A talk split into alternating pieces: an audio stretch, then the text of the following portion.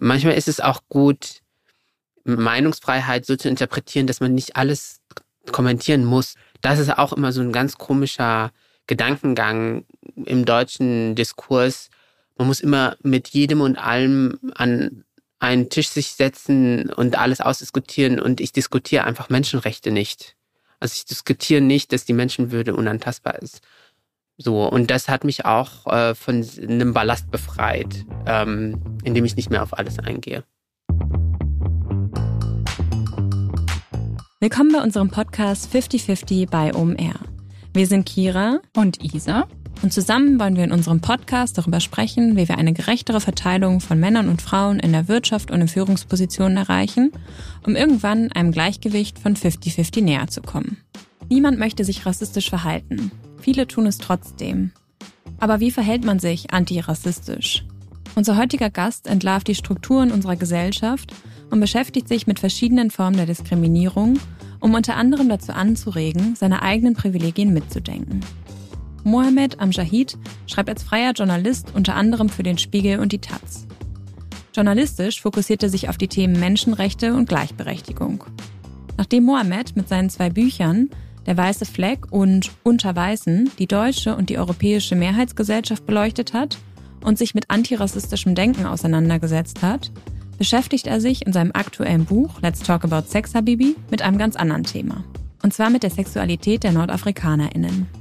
Dazu sagt er, in den vergangenen Jahren, nicht erst seit der sogenannten Kölner Silvesternacht, wurde über die Sexualität der NordafrikanerInnen verhandelt, ohne mit ihnen selbst zu sprechen.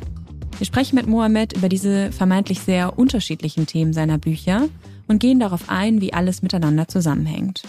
Wir haben Mohammed in dem Gespräch wahnsinnig zu schätzen gelernt, denn er glänzt nicht nur mit seinem Wissen, sondern auch mit einer besonderen Portion Humor. Da wir sein neues Buch noch nicht gelesen haben, sind wir jetzt nach dem Gespräch ganz gespannt darauf. Aber nun erstmal ganz viel Spaß beim Hören. 50-50 bei OMR. Der Podcast für eine gerechtere Verteilung von Frauen und Männern in der Wirtschaft und in Führungspositionen.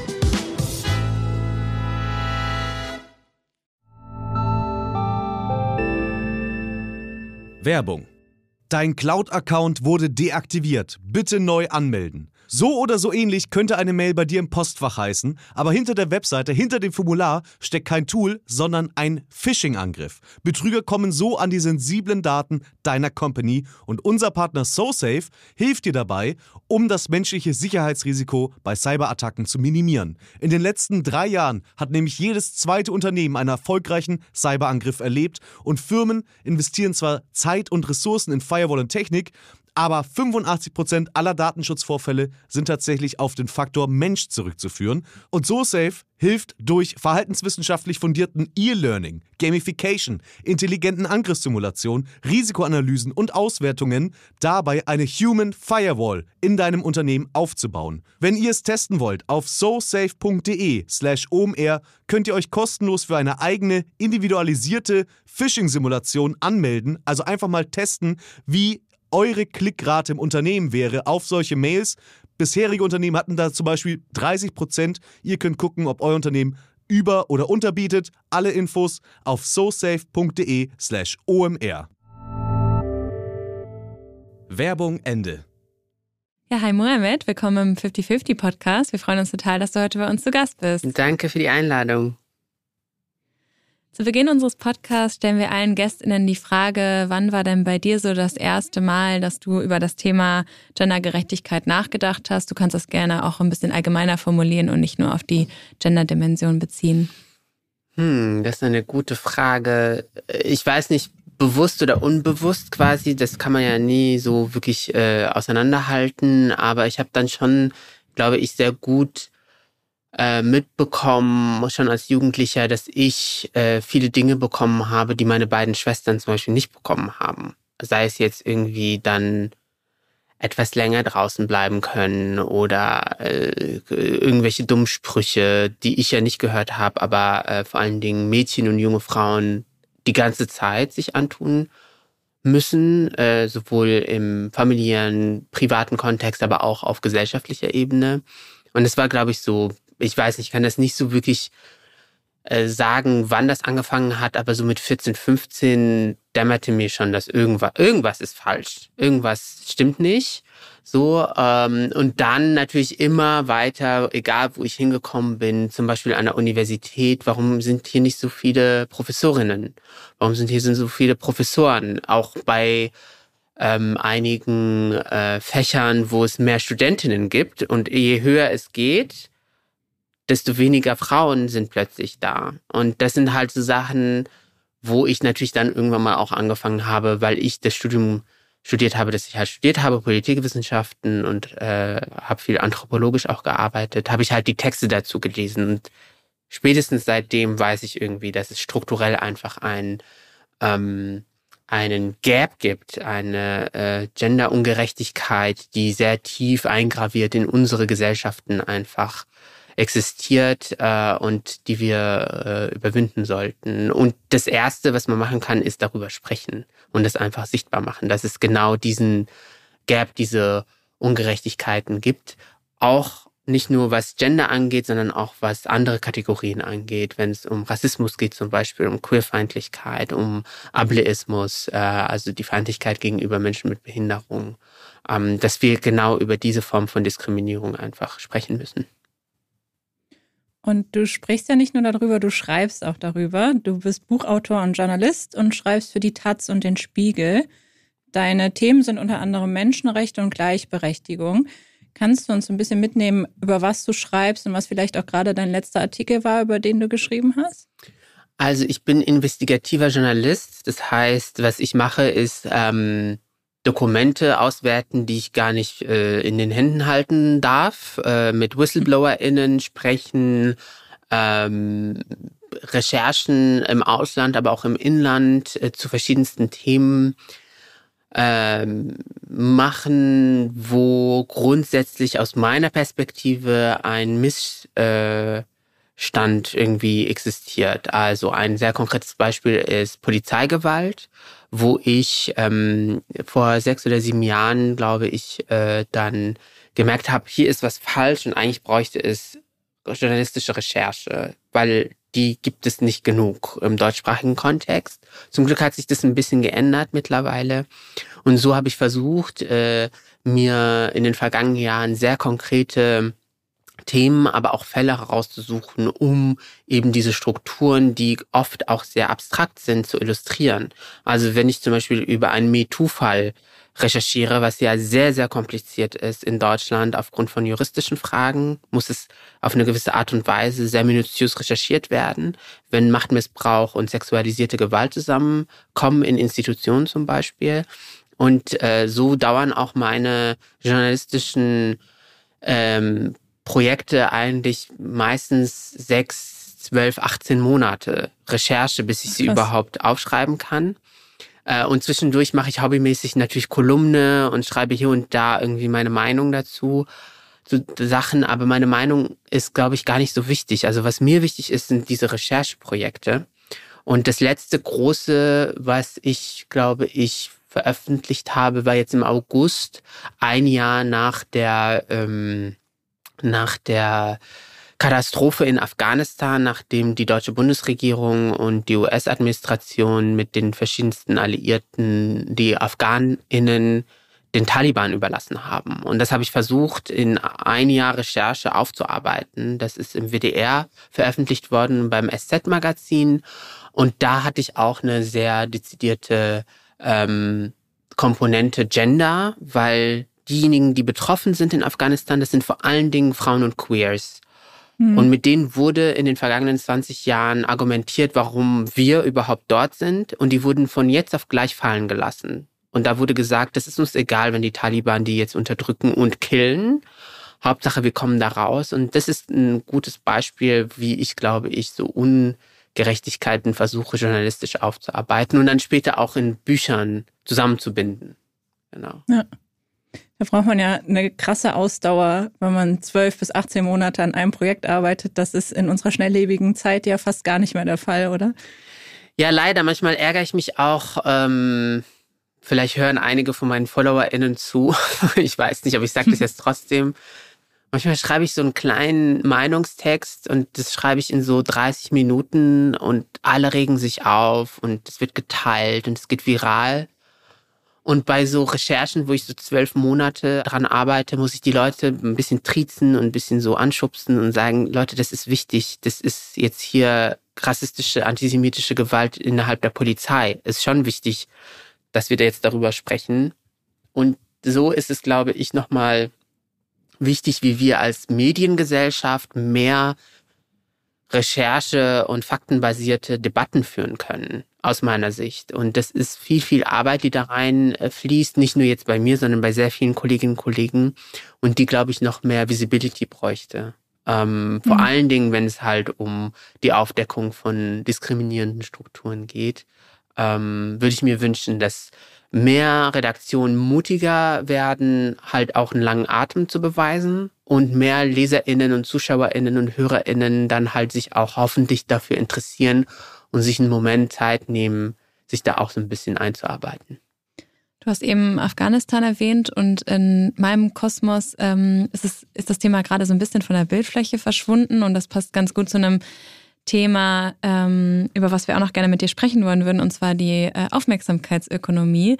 Darüber hattest du neulich auch was veröffentlicht und ähm, hast dort ja ganz viele ähm, Krisen auch aufgemacht quasi oder die erwähnt. Ähm, ich nenne jetzt mal einige davon: die Hungersnot im Kongo, die Brotkrise in Ägypten, die Flut in Pakistan, Terroranschläge im Irak und so weiter und so fort. Und ich glaube, ähm, ja, bei vielen ähm, ist gerade so, oder auch in den Massenmedien sind gerade andere Krisen präsent, äh, wie der Ukraine-Konflikt und ja, Gaspreise und so weiter und so fort. Wie schaffen wir es, dass ja, wir die Aufmerksamkeit richtig lenken und dass wir auch keine Krise vielleicht vergessen? Also mir ist es absolut wichtig, am Anfang festzustellen, dass es nicht darum geht, Aufmerksamkeit abzuziehen von Krisen, die unsere Aufmerksamkeit auch verdient haben. Wir sollten jetzt nicht weniger über die Ukraine sprechen oder über die Proteste im Iran, um nur zwei Beispiele zu nennen, die jetzt gerade viel Aufmerksamkeit bekommen, äh, oder über die Energiekrise, die ja als Resultat von jahrzehntelanger fehlgeleiteter Politik äh, uns jetzt beschäftigt. Ähm, das geht nicht darum, jetzt zu sagen, das hat unsere Aufmerksamkeit nicht verdient, aber einmal festzustellen, dass in unserer ja, begrenzten Aufmerksamkeitsökonomie viele, viele wichtige Krisen und ganz schlimme Dinge halt nicht gesehen werden.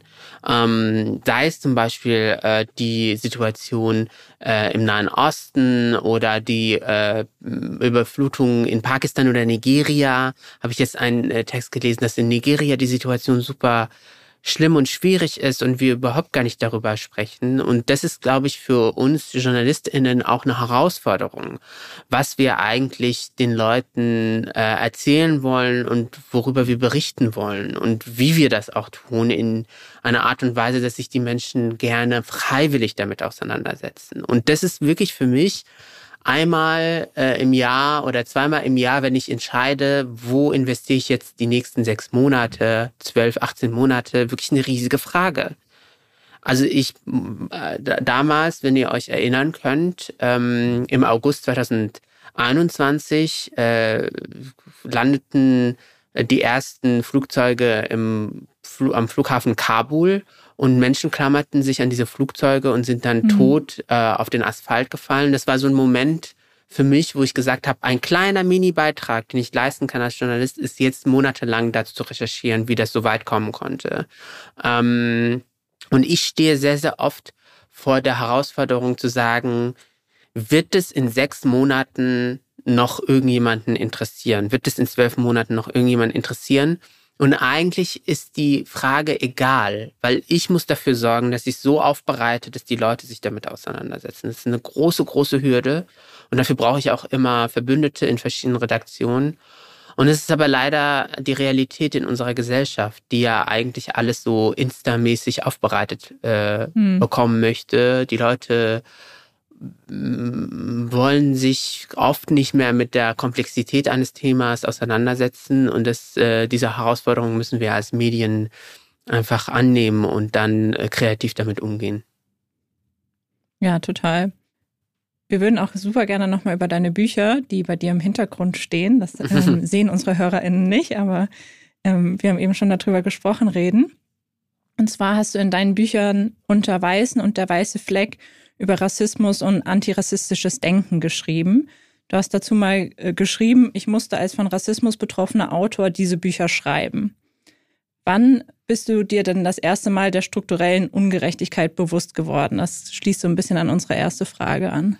Ja, also das war tatsächlich zum ersten Mal an der Universität, weil ich bin ja in Deutschland geboren, meine Eltern sogenannte GastarbeiterInnen sind dann, als ich sieben Jahre alt war, zurück nach Marokko gegangen. Dort bin ich zur Schule gegangen und dann bin ich zum Studium zurück nach Deutschland. Total naiv und dachte, an der Universität sind alle so cool, weil alle gebildet und natürlich gibt es sowas wie Diskriminierung da nicht und ich bin natürlich in ein Loch gefallen. Und das beschreibe ich in meinem ersten Buch unter Weißen, wo wirklich einfach krasse rassistische Dinge auch in der Wissensproduktion beigebracht werden. Den den jungen Menschen an der Universität. Und ähm, kannst du da ein Beispiel nennen? Ja, ich war dann in einer äh, Vorlesung und ein äh, Professor äh, hat dann sehr unkritisch äh, uns erklären wollen, wie Einwanderung mit Kriminalität zusammenhängt, monokausal. Hm. Also je mehr Einwanderung, desto mehr Kriminalität und hat es dann so dargestellt, vermeintliche Ausländer sind für Kriminalität zuständig und weiße hm. Deutsche sind alle brav und wo ich auch gedacht habe, das kann ja wissenschaftlich gar nicht stimmen. Und ich habe hatte aber links und rechts geguckt und ich war die einzige Person of Color, nicht weiße Person in diesem riesigen Vorlesungsraum. Und deswegen gab es da auch nicht wirklich, ähm, ja, eine kritische Nachfrage. Und das war, glaube ich, so ein Aha-Moment für mich, wo ich gemerkt habe, dass ich auch journalistisch viel da rein investieren möchte, weil es geht wirklich um verschiedenste Formen der Diskriminierung auf dem Arbeitsmarkt, auf dem Wohnungsmarkt, an den Außengrenzen der Europäischen Union. Das ist ja tödlich. Darum, das ist ja die Fallhöhe tatsächlich. Es geht nicht darum, dass ich beleidigt bin oder Leute, keine Ahnung, äh, verletzungsfrei durch den Supermarkt gehen wollen, weil äh, das und das so nicht mehr benannt werden darf, aber es geht darum, dass Menschen äh, anders gemacht werden, dann im zweiten Schritt ja ihr Leben verlieren. Wenn wir zum Beispiel über die aktive Diskriminierung von Flüchtenden sprechen und ähm, so bin ich auch zu äh, meiner schreiberischen Tätigkeit gekommen, dass ich dann in meinen ersten zwei Büchern das einfach recherchieren musste einerseits und dann auch aufschreiben musste, so dass hoffentlich sehr viele sich damit auseinander setzen und freiwillig auseinandersetzen. Und ähm, deswegen würde ich diese beiden ersten Bücher immer erneut schreiben. Ähm, aber als auch Betroffener von Rassismus hatte ich auch keine andere Wahl. Sonst hätte ich auch nicht äh, als Autor gut schlafen können. Also für mich war das so, das ist wiederum mein kleiner Beitrag zu einer sehr, sehr großen Debatte, die, glaube ich, Generationen beschäftigen wird. Also war dir relativ schnell bewusst, auch aufgrund dieser Erfahrungen, die du gemacht hast, dass das die Themen sein werden, mit denen du dich beschäftigen willst und die deine journalistische Arbeit ausmachen sollen? Ich bin ja auch ein krasser Dickkopf. Also ich habe äh, dann in Redaktionen auch Dinge erlebt, wo dann äh, EntscheidungsträgerInnen in Redaktionen gesagt haben, nö, wir machen jetzt nichts Kritisches zur Polizeigewalt oder wir machen jetzt nichts Kritisches zu dem und dem Thema und dann erst recht. Also dann äh, bin ich erst recht motiviert, weil ich dann merke, dass ähm, betrifft dann auch viele Leute emotional in einer Art und Weise, dass ich ähm, eben diese Missstände dann aufdecken möchte. Und ähm, so ist mir, glaube ich, auch ähm, relativ früh ähm, dann während des Studiums habe ich ja schon angefangen, journalistisch zu arbeiten und dann teilweise auch mehr journalistisch arbeiten als studieren.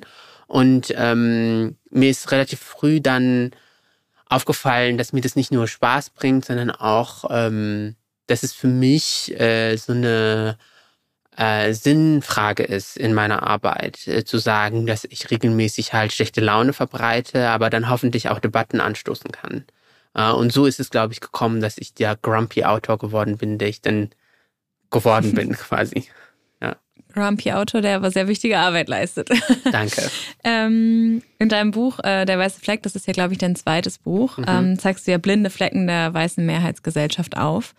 Und äh, mich würde da mal interessieren, ob es vielleicht so einen weißen Fleck gibt, ähm, der besonders aufgerüttet hat oder über den sich ein Großteil der LeserInnen vielleicht bisher auch keine Gedanken gemacht hat. Vielleicht hast du da irgendwie Feedback bekommen oder vielleicht ist es äh, auch ein eigener Fleck irgendwie, ähm, über den du noch nicht so viel wusstest, bevor du das Buch geschrieben hast.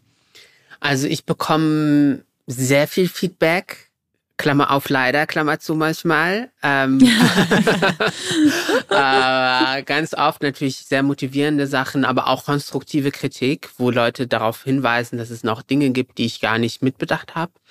Also ein großes Privileg ist es ja, seine eigenen Privilegien nicht mitdenken zu müssen. Also ich zum Beispiel als Cis-Mann bin total privilegiert, muss es aber nicht im Alltag mitdenken, dass ich gar nicht von der gender-based Diskriminierung betroffen bin. Also das musste ich natürlich auch lernen. So kann man auch antirassistisches Denken tatsächlich sich aneignen. Und die, ähm, die meiste Empörung, sage ich jetzt mal, hat äh, im Buch Der Weiße Fleck meine kritische Analyse von deutscher Erinnerungskultur äh, ausgelöst. Und das fand ich schon ganz interessant, weil ich beschreibe dort zum Beispiel rassistische Pornografie. Also ich beschreibe schon ganz krasse Sachen, aber dennoch haben sehr, sehr viele, in dem Fall weiße Deutsche, sich pikiert gefühlt, weil ich festgestellt habe, und das muss man, glaube ich, dann im Buch wirklich in der Gänze lesen, weil das ist auch ein bisschen komplex, dass die Erinnerungskultur in Deutschland eigentlich nicht nur in Gefahr ist, sondern als Selbstzweck mittlerweile dient. Und da haben sehr, sehr viele Rückmeldung gegeben, du willst uns jetzt das auch noch wegnehmen. Und dann denke ich so, ja, aber dafür gibt es halt kritische Diskurse. Wenn ich halt merke, dass nach dem, äh, dass nach dem Attentat von Halle sehr, sehr viele äh, offizielle Stimmen, PolitikerInnen, aber auch JournalistInnen das so kleinreden wollen, dass es ein Problem mit Antisemitismus in diesem Land zum Beispiel gibt, dann denke ich, es gibt ein Problem mit Erinnerungskultur, weil das nie wieder halt nicht universal gedacht wird, sondern so als äh, Accessoire, das in Museen ausgestellt wird. Und das ist, glaube ich, etwas, wo wir in der deutschen Gesellschaft noch mit sehr, sehr vielen kritischen Debatten uns beschäftigen müssen, die auch nicht in einer Talkshow oder einem Podcast oder einem Sommer stattfinden können, sondern die uns länger begleiten werden. Und ähm, so war es mir, glaube ich, in, im Buch Der Weiße Fleck total wichtig, auch eben diese weißen Flecken ja äh, zu markieren, sichtbar zu machen und zu sagen, hey, es ist naheliegend, dass man nicht darüber nachdenkt, aber vielleicht könnten wir darüber eine Debatte führen, zum Beispiel über Erinnerungskultur. Und hast du denn Tipps für Menschen, die sich antirassistisch verhalten möchten und sich mit dem Thema näher auseinandersetzen wollen, weil du sagst ja selbst, es sind einfach blinde Flecken und manchmal ist man sich dem gar nicht bewusst. Ja, also äh, erstmal zuhören, ähm, was Betroffene zu sagen haben. Ich schreibe zum Beispiel nicht im Buch äh, über blinde Flecken, aber habe dann gelernt, blinde Flecken ist auch eine ableistische Art und Weise, zu sprechen, weil Menschen suchen sich ja nicht aus, blind zu sein. Also so ganz kleine Dinge, die ich dann auch gelernt habe äh, und die äh, aber total wichtig sind, glaube ich, in einem Zusammenleben, in so einer diversen Gesellschaft, in der wir halt irgendwie leben. Das bedeutet, ganz viele sagen ja, ach, die wollen uns das und das verbieten. Spoiler Alert, jede Person kann sagen, was sie will. Das Einzige, was jetzt kommt, ist Widerspruch. Also wenn man sexistische Kackscheiße, wenn ich jetzt mal kurz äh, auf gut Deutsch reden kann, wenn man das, du. ja, wenn man das heute so von sich gibt, dann wird es eine kritische Stimme geben, die das, die das irgendwie einordnet und die sagt, was soll das eigentlich? Das war in den 80er Jahren vielleicht nicht so oder in den 50er Jahren. Und Leute sagen, oh, unsere Gesellschaft ist in Gefahr, weil jetzt plötzlich all diese emanzipatorischen, so nennen sie ja das nicht, aber emanzipatorischen Diskurse aufkommen es ist doch gut für die Demokratie, wenn immer mehr Menschen sprechfähig werden und auch sich artikulieren. Äh, in den 80ern haben halt so bestimmte Kreise unter sich einfach Debatten geführt und jetzt reden wir über Gender Pay Gap, weil es ist ein Problem und das kann ja nicht sein, dass Frauen und Männer nicht gleich behandelt und bezahlt werden zum Beispiel. Und das nervt sehr, sehr viele Leute, aber ich glaube, es stärkt die Gesellschaft ähm, wenn wir genau diese Debatten führen und dann hoffentlich auch mit Resultaten ähm, dann äh, diese Debatten auch nicht abschließen, aber begleiten, indem wir sagen, niemand tut es weh, wenn wir inklusive Sprache benutzen und niemand tut es weh, wenn wir aufhören, Geflüchtete aktiv zu diskriminieren, weil Asyl ist ein Menschenrecht. Und niemand tut es wie, wenn wir den Gender Pay Gap abbauen, bis er hoffentlich irgendwann mal weg ist. Ähm, Im Gegenteil, es stärkt, es stärkt, es stärkt die Gesellschaft. Ja, total. Und du, also am Ende ist ja das Fazit, wir müssen mehr darauf aufmerksam machen, wir müssen mehr darüber sprechen, wir müssen mehr darauf hinweisen. Wir kennen das auch beide. Ähm, ich spreche mal für Kira mit und das ist manchmal ja unfassbar anstrengend, diese Diskussion ja. zu führen. Wie raffst du dich immer wieder auf und sagst, okay, das ist aber jetzt wichtig und ich führe die Diskussion jetzt, auch wenn sie anstrengend ist? Ähm, also ich habe das Privileg, dass ich das hauptberuflich mache. Das heißt, ich werde dafür bezahlt. Das ist, glaube ich, nochmal ein Unterschied, wenn Leute das in ihrer Freizeit machen sollen. Also wenn man zu einer von Rassismus betroffenen Person nach Feierabend geht und sagt, erklär mir das und das bitte. Und vielleicht die Person gar keine Energie und gar keine Zeit und gar keine Lust dazu hat. Also das ist, glaube ich, nochmal anders aus meiner Perspektive. Nichtsdestotrotz ist es auch oft nervig und oft ähm, sehr energieraubend. Ähm, und es gibt natürlich verschiedene Strategien, damit umzugehen, zum Beispiel zu sagen, Prioritäten zu setzen und nicht auf jeden Twitter-Bot zu antworten, wenn er irgendwas Rassistisches unter einem Tweet von mir irgendwie postet und äh, nicht äh, auf jede Provokation einzugehen und dann sich auch fokussieren zu können. Sonst könnte ich meine Arbeit nicht machen, wenn ich sage, ich lasse mich jedes Mal irgendwie von jemandem, von so einem Troll, egal ob jetzt online oder offline, abbringen, sondern ich muss dann halt auch sagen, nee, dann mache ich einfach das Handy jetzt aus und äh, schaue mir den Stapel Dokumente an, wie Polizisten People of Color umbringen in diesem Land. So und das ist, glaube ich, so, dass was ich meistens Betroffenen auch rate, dass sie sich eben nicht ablenken lassen von dem, was sie tun, weil das auch eine Strategie ist, ähm, in dem Fall ganz oft von rechtsextremer Seite oder vom Patriarchat, wenn man so möchte, wenn es um Gender-based oder Queerfeindlichkeit geht, ähm, dass man sagt, aha, die wollen dich jetzt in so einen Kampf einwickeln, äh, damit du halt keine Zeit hast für andere Dinge. Und äh, manchmal ist es auch gut, Meinungsfreiheit so zu interpretieren, dass man nicht alles kommentieren muss. Das ist auch immer so ein ganz komischer Gedankengang im deutschen Diskurs. Man muss immer mit jedem und allem an einen Tisch sich setzen und alles ausdiskutieren und ich diskutiere einfach Menschenrechte nicht. Also ich diskutiere nicht, dass die Menschenwürde unantastbar ist. So, und das hat mich auch äh, von einem Ballast befreit, ähm, indem ich nicht mehr auf alles eingehe. Ja, das sind, glaube ich, total wichtige Tipps, um sich da auch selbst so ein bisschen zu schützen. Lass uns nochmal über ein anderes ganz wichtiges Thema sprechen, und zwar dein aktuelles Buch. Du hast dich äh, ja mit in deinen zwei ersten Büchern mit der deutschen und europäischen Mehrheitsgesellschaft äh, befasst und ähm, beschäftigt sich in einem aktuellen Buch Let's Talk About Sex Habibi mit einem ganz anderen Thema. Ähm, du schreibst dazu, in den vergangenen Jahren, nicht erst seit der sogenannten Kölner Silvesternacht, wurde über die Sexualität der Nord NordafrikanerInnen verhandelt, ohne mit ihnen selbst zu sprechen. Was meinst du damit und welche Lücke schließt du mit diesem Buch? Also nach den ersten beiden Büchern, wo ich die deutsche Mehrheitsgesellschaft mir angucke, ganz kritisch und äh, postkoloniale Strukturen, ähm, wollte ich einmal die Perspektive umdrehen und die vermeintlich anderen zu Wort kommen zu lassen. Wir haben dann lange nachgedacht, ähm, was wir machen können, zusammen mit meinem Verlag. Und ich wollte unbedingt ein Buch zu Nordafrika schreiben. Und ähm, dann war die zweite Frage, wie bekommen wir eben äh, viele Menschen dazu, sich freiwillig und mit sehr viel Spaß damit auseinanderzusetzen? Und wir alle sind ja irgendwie so ein bisschen voyeuristisch veranlagt und deswegen kam die Idee zu Sexualität und Körperlichkeit zu schreiben, weil das eine Möglichkeit, eine Brücke ist, halt andere Dinge zu thematisieren. Queerfeministische Kämpfe zum Beispiel, ähm, Kapitalismus an sich und kapitalistische Ausbeutung äh, von Menschen und Machtgefälle zum Beispiel mit Blick auf Tourismus. Und ähm, so versuche ich in mehr als 40 kleinen, äh, hoffentlich unterhaltsamen Kapiteln ähm, eben die Lebensrealität der Menschen abzubilden in Nordafrika und zu zeigen, dass die Stereotype, die für sie designt worden sind, äh, über mehrere Jahrzehnte und Jahrhunderte eigentlich so nicht stimmen.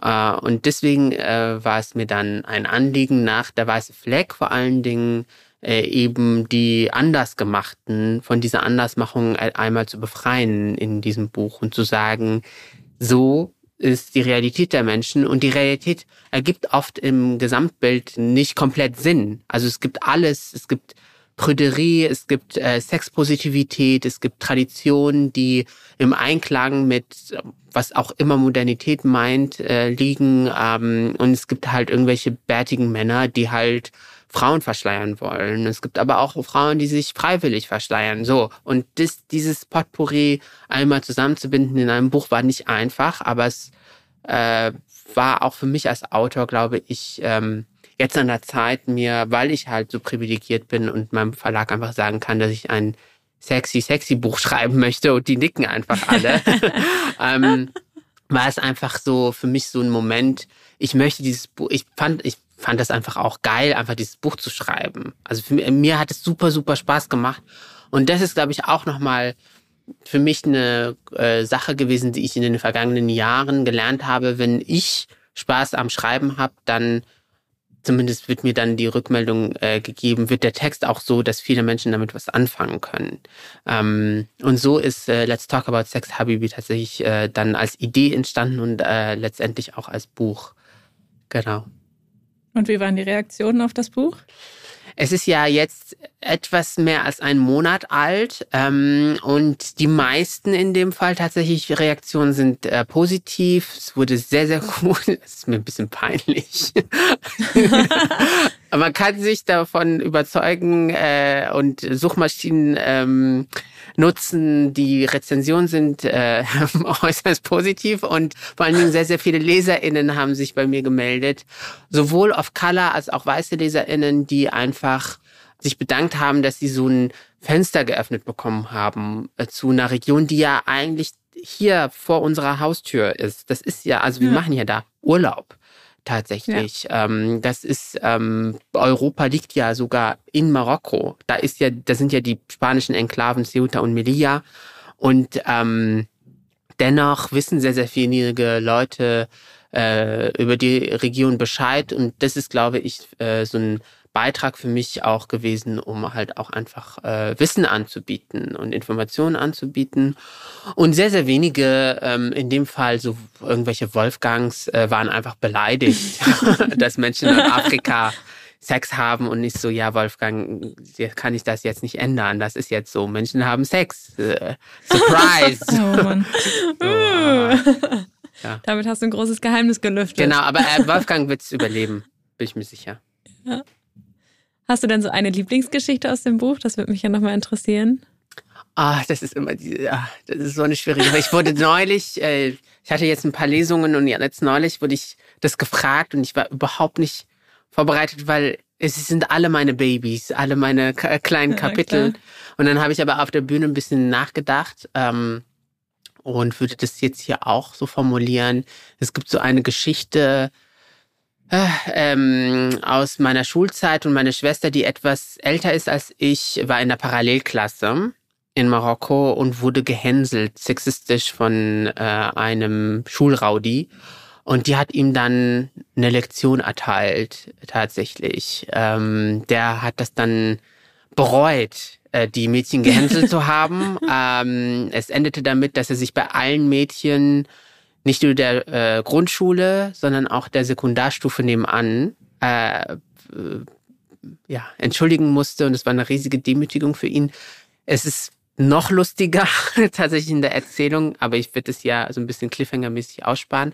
Aber das war so eine erste, eine erste äh, Begegnung auch für mich als Jugendlicher, dass man von Rassismus betroffene Frauen nicht als Opfer darstellen sollte weil das wird ja oft getan. Also, dass man vor allen Dingen muslimische Frauen oder als muslimisch gelesene Frauen retten muss. Und das stimmt so überhaupt gar nicht. Also, ja. My Badass Sister äh, hat schon dafür gesorgt, dass sie, ähm, dass sie sich revanchieren kann bei, bei diesem einen, äh, äh, bei diesem einem Rowdy und das zieht sich auch durch das ganze Buch, dass wir sehr, sehr viel von queer-feministischen äh, Kämpfen von Frauenkämpfen in der Region lernen können und nicht andersherum. Weil diese Kämpfe in sehr schwierigen Kontexten auch stattfinden und sehr, sehr traditionell und auch sehr, sehr alt sind einfach. Und ich beschreibe äh, zum Beispiel feministische Wissensproduktion in Marokko, Tunesien und Ägypten, ähm, die sehr, sehr inspirierend ist, wenn es darum geht, für oder im Sinne von emanzipatorischen äh, Gedanken halt äh, ja Inspiration zu bekommen, wie wie für die eigene Stellung, für die eigenen Rechte auch ähm, gegen das massive ähm, Vorgehen des Patriarchats oder von Militärregimen ja gekämpft werden kann. Ja, sehr spannend. Also guter Cliffhanger. Wir müssen alle dein Buch lesen. Jetzt nochmal zu einem ganz anderen Thema, und zwar das Thema Essen. Du hast beim Monopoly Magazin ja auch eine Kochkolumne und verbindest da Politik und Essen. Und da würde mich total interessieren, wie diese beiden Themen zusammenspielen und wie genau dieses Thema in deine andere Arbeit passt. Also Liebe geht durch den Magen und so geht es auch die Politik quasi. Und deswegen habe ich mich gefreut, als mich das Monopol-Magazin gefragt hat, ob ich diese Kolumne äh, schreiben möchte, weil ich vorher tatsächlich einfach aus Hobby, äh, Spaß äh, auf Instagram ein bisschen gekocht habe. Also ich mache ja diese harten politischen ähm, Themen als Rechercheprojekte und schreibe die Bücher, die ich schreibe. Und dann habe ich irgendwann mal als Autor gedacht, so, hm, ich koche sehr, sehr gerne und laut der Aussage von meinen Friends auch gut. äh, und ähm, habe dann angefangen auf Instagram einfach so ein paar freche Texte zu schreiben und dazu halt ähm, Rezepte äh, zu veröffentlichen in der Caption. Und äh, das habe ich jetzt äh, als Privileg quasi als, ähm, als Kolumne im Monopol-Magazin. Und das macht mir einfach so, so viel Spaß, ähm, zu experimentieren in der Küche, zu schauen, was sind verschiedene Geschmäcker, die ich irgendwie kombinieren kann, auch zu recherchieren, woher kommt eine bestimmte Zutat. Ich habe neulich die Migrationsgeschichte der weißen Bohne recherchiert, also wie sie über die verschiedenen Kontinente irgendwie gewandert ist, äh, mal freiwillig, mal sehr unfreiwillig. Äh, und dann ist es halt für mich so auch eine Art ähm, Ausgleich zu den anderen Texten, die ich schreibe, die ja auch äh, viel äh, Gewalt beschreiben. Halt die Möglichkeit, halt auch ein bisschen grumpy, aber dann hoffentlich mit äh, gutem Geschmack halt äh, so die Leute zu inspirieren, dass sie ähm, auch äh, das Nachkochen und Nachbacken und da geht mir auch immer das Autorenherz auf, wenn ich da Feedback bekomme und Leute schicken mir dann über DMs, äh, wie sie das nachgebacken haben und ich denke so, yes, so bitte. Cool. Cool, ja. dass, dass ich da Leute auch inspirieren konnte. Mich würde jetzt nochmal interessieren, welchen Weg denn die weiße Bohne auf sich nimmt, um bei uns zu landen. Also es ist äh, tatsächlich so gewesen, dass mit der Versklavung von vielen Menschen bestimmte ähm, bestimmte Zutaten von A nach B gewandert sind. Also aus Westafrika zum Beispiel oder auch aus Nord- und Ostafrika sind dann ähm, über die Trade-Routen ähm, für versklavte Menschen dann äh, äh verschiedene ähm, Lebensmittel nach Nordamerika gekommen, wo sie dann kultiviert worden sind. Also zum Beispiel einige Wurzeln, ähm, die äh, äh, Yamwurzel zum Beispiel, und die sind dann wiederum exportiert worden, weil es dann in den USA, in Nordamerika dann auch industriell ähm, ja, angebaut worden ist, ähm, dann wieder zu uns nach Deutschland, nach Europa gekommen. Viele, viele Gewürze sind über Kolonialisten nach Europa gekommen. Ähm, Anis, Zimt zum Beispiel. Sehr, sehr viele Menschen wurden umgebracht wegen Zimt. Also, verrückt. das ist verrückt. Äh, Muskatnuss. Also, ganze Völker wurden ausgelöscht, weil man mit einem Sack voller Muskatnuss im 18. Jahrhundert einen ganzen Straßenzug in London kaufen konnte. Und da sind dann irgendwelche Kolonialisten ähm, nach Südostasien äh, ge ge gefahren und haben da irgendwelche Menschen umgebracht, damit sie die Muskatnuss klauen können. Ähm, und das waren halt die ganz schwierigen Geschichten von einigen Zutaten, wie sie überhaupt dann globalisiert worden sind.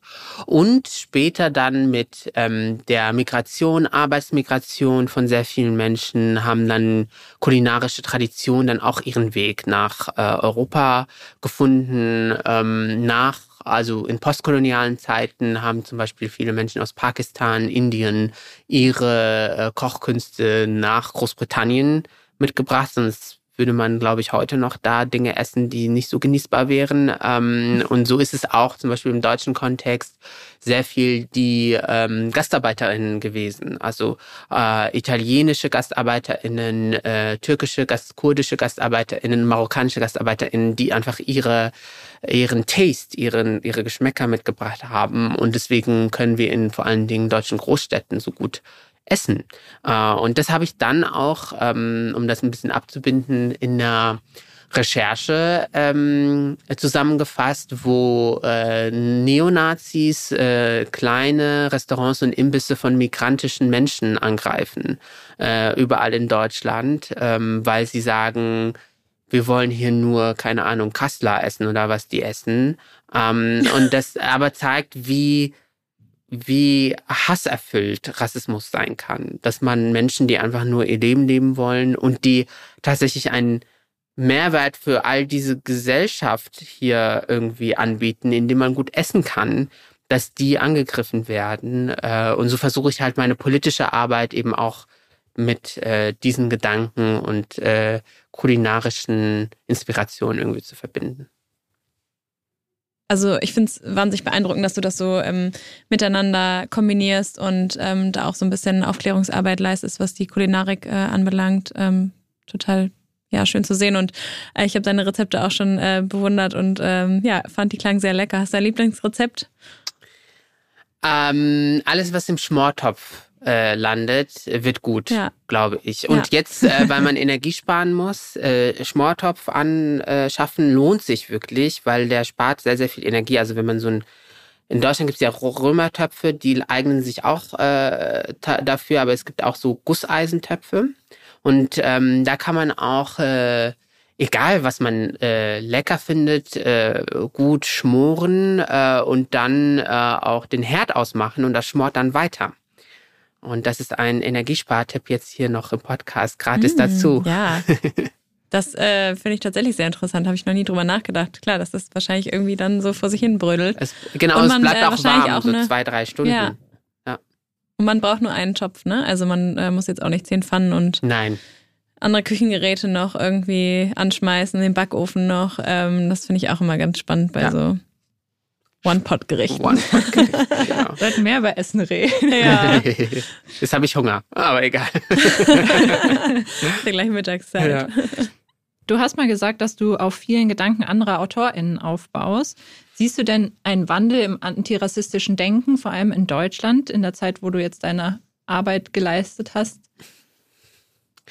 Also ich, ich, glaube, dass es auf jeden Fall immer mehr AutorInnen gibt, die äh, sich zu Wort melden ähm, die Repräsentation in Medienhäusern ist immer noch nicht gut und ist auch nicht die einzige Lösung. Was bringt mir eine Autorin of Color, die rassistische Texte schreibt? Nichts. Hm. Ähm, da muss man auch immer sehr kritisch drauf schauen, wenn da mit Quoten und mit ähm, ja bestimmten Diversity-Strategien gearbeitet wird. Aber ich sehe schon, dass ähm, vor allen Dingen auf dem Buchmarkt, in der Literatur mehr und mehr andere Geschichten erzählt werden. Und das finde ich total erfreulich. Also das mit Mitu Sanyal, mit Fatma Aydemir zum Beispiel, mit äh, Sharon Dodua Oto, viele Autorinnen mittlerweile sich etablieren, die einfach einen anderen Blick auf diese Welt haben. Weil das ist halt auch langweilig, wenn man immer und immer wieder denselben Krimi vorgesetzt bekommt äh, in der Buchhandlung. Und deswegen ist es, glaube ich, eine sehr, sehr gute Sache.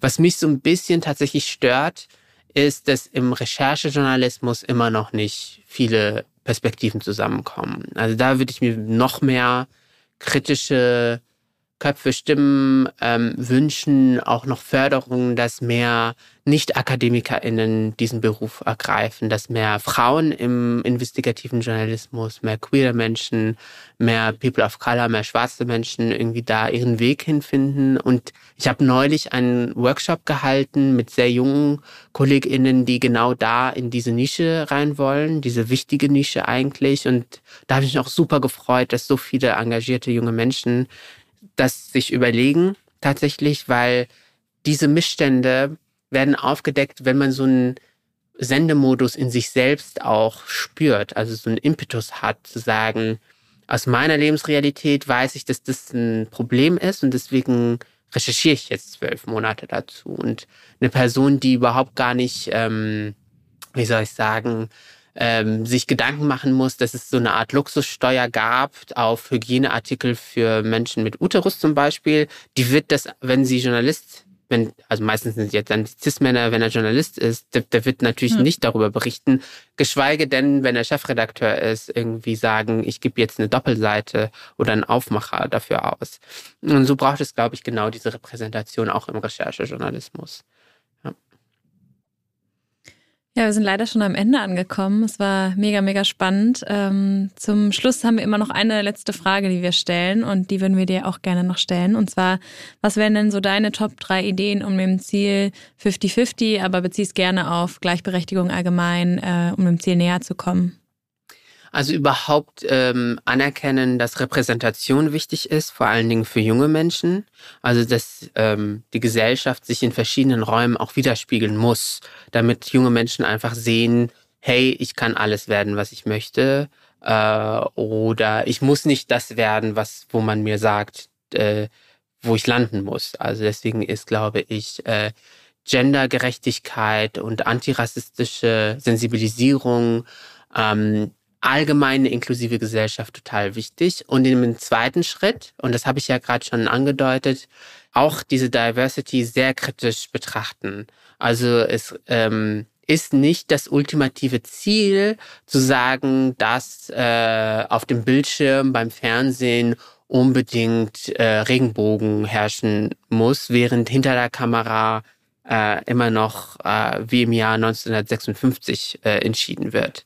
Nur so als ganz konkretes Beispiel, weil ganz, ganz oft mittlerweile Diversity als ähm, oder Quoten oder 50-50 als ähm, Publicity Stunt, als äh, Pinkwashing, Greenwashing, wie man es auch nennen möchte, gedacht wird oder auch umgesetzt wird und äh, plötzlich kommt so eine Bank um die Ecke und die sagt so, wir sind für Gleichberechtigung und ich denke, aber ihr investiert weiterhin in die Ungleichberechtigung dieser Welt. Nur macht das jetzt äh, bei euch im Vorstand halt auch eine Frau und eine Person of Color. Bringt mir jetzt nichts rein strukturell betrachtet. Und deswegen immer kritisch bleiben und ähm, grumpy sein für den guten Zweck. Sehr gut. Danke dir. Ich glaube, wir haben sehr, sehr viel gelernt und auch sehr viele unterschiedliche Themenbereiche äh, behandelt. Das war sehr aufschlussreich. Und auf jeden Fall mach weiter so. Wir verfolgen deine Arbeit und ja, danke. Kauft äh, immer jetzt Bücher. Vor allen Dingen das Neue. Sehr cool, danke dir. Danke euch, danke für die Einladung. Wir hoffen, das Gespräch mit Mohamed hat euch genauso bereichert wie uns und ihr habt jetzt auch Lust bekommen, in seine Bücher reinzulesen. Schreibt doch gern Isa und mir bei LinkedIn, um uns Feedback zu geben oder auch eine Mail an 5050.omr.com. Außerdem freuen wir uns natürlich sehr, wenn ihr den Podcast an Freundinnen, Kolleginnen oder auch andere Personen in eurem Umfeld weiterempfehlt.